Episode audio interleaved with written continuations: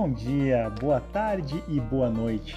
Aqui quem fala é o nutricionista Felipe Leal e hoje eu estou aqui para conversar um pouquinho com você sobre um tema que eu acho bem interessante, bem relevante, que é o consumo de bebidas alcoólicas. Por que, que eu acho esse tema extremamente relevante e importante? Muitos dos pacientes eles chegam no consultório com essa dúvida: Felipe, eu posso continuar bebendo? Eu tenho que parar de beber totalmente? Eu não posso mais consumir álcool? O quanto o álcool influencia nos meus resultados? Para entender um pouquinho a respeito disso, é importante salientar que o álcool ele tem sim calorias. Mas quanto, Felipe? Uma grama de álcool ele fornece aproximadamente 7 calorias. E quando a gente fala nessas calorias, a gente tem que entender que os outros macronutrientes, por exemplo, o carboidrato e a proteína, fornecem em uma grama 4 calorias.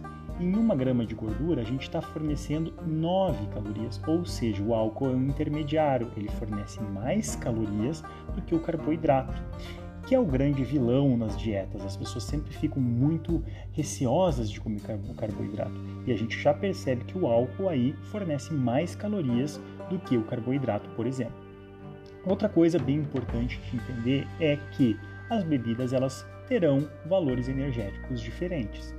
E Outra coisa importantíssima de salientar é que as pessoas bebem quantidades diferentes de bebida alcoólica. Só para vocês terem uma ideia, pessoal, quando a gente fala em champanhe, uma taça de champanhe fornece 110 calorias.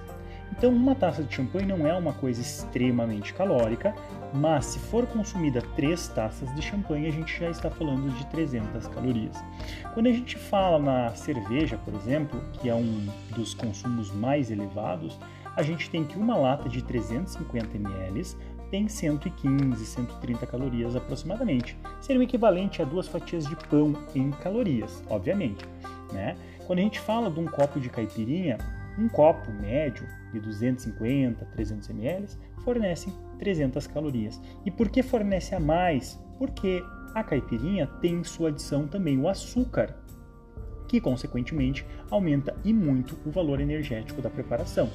O vinho, que é muito consumido aqui no sul, principalmente nessa época de inverno, fornece em aproximadamente uma taça pequena, tá? Razoável, ela não vai estar tá cheia até em cima, um montante de 107 calorias. Então a gente está falando mais ou menos de 120 ml para 107 calorias, tá? É um valor que não é também muito grande, mas tem indivíduos que tomam eventualmente uma garrafa de vinho durante uma noite.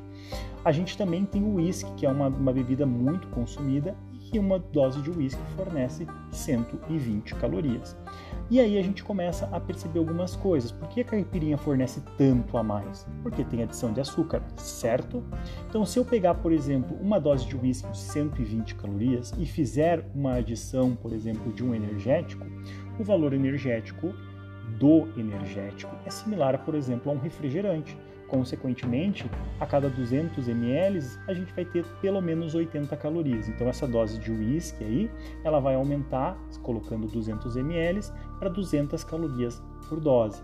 Como ele está mais diluído, muitas pessoas acabam tomando um volume maior. Consequentemente, em vez de só uma dose de uísque, a pessoa vai tomar duas doses de uísque com energético equivalente a 400 calorias. Então a gente começa a perceber que muito de como a gente elabora a preparação, a bebida alcoólica, as combinações, também podem influenciar negativamente na forma uh, com que a gente vai absorver as energias. A gente vai ter mais energia sendo absorvida no caso. Uh, e o problema não para por aí.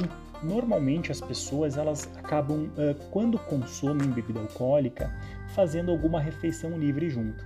Então a gente tem uma pessoa aí, ela toma no mínimo três latinhas de cerveja, que vai dar aí quase um litro de cerveja, e junto com essas três latinhas de cerveja, geralmente vai vir associado petiscos, batata frita, polenta frita, amendoim, amendoim japonês, que é aquela casquinha tem bastante energia, e a gente consequentemente nessas três latinhas que vão dar mais ou menos umas 300, 400 calorias, a gente tem mais o consumo, por exemplo, de um pacotinho de amendoim, que vai dar mais 500, 600 calorias pelo menos.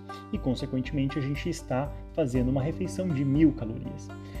Pensando nisso, a gente está pensando no indivíduo que bebeu moderadamente, porque a gente sabe que muitas pessoas elas acabam tomando muito mais de três latinhas, da mesma forma que tomam muito mais do que um copo de caipirinha.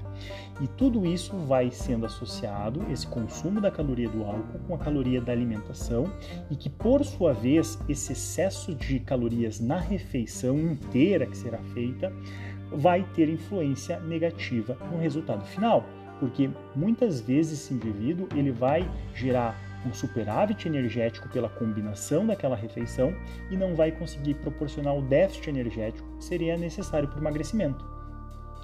Além de que, quando a pessoa acaba consumindo álcool, muitas vezes, se o consumo for elevado, além das calorias extras que entram, o, o, metabolismo energético dessa pessoa acaba sendo influenciado. E no dia seguinte, essa pessoa também acorda meio ressaqueada, já não tem uma boa noite de sono, acaba limitando a prática esportiva no dia e no dia seguinte, por questões também muitas vezes de desidratação, e consequentemente a gente tem no dia seguinte, na maioria dos casos, ou no dia do consumo, um mais uh, baixo gasto energético e que acaba também tendo uma influência no ganho de peso. Então, a gente pode perceber que a composição né, dessa refeição vai ser bastante significativa. A composição dessa bebida alcoólica, se for adicionada de outra coisa, também vai ter influência. Né? Os alimentos que vão ser consumidos também vão ser uh, de extrema importância, porque isso muitas vezes vai garantir com que o aporte energético da refeição acabe sendo muito alto. Se tiverem mais dúvidas, é só perguntar. Um abraço a todos e aguarde mais um novo episódio.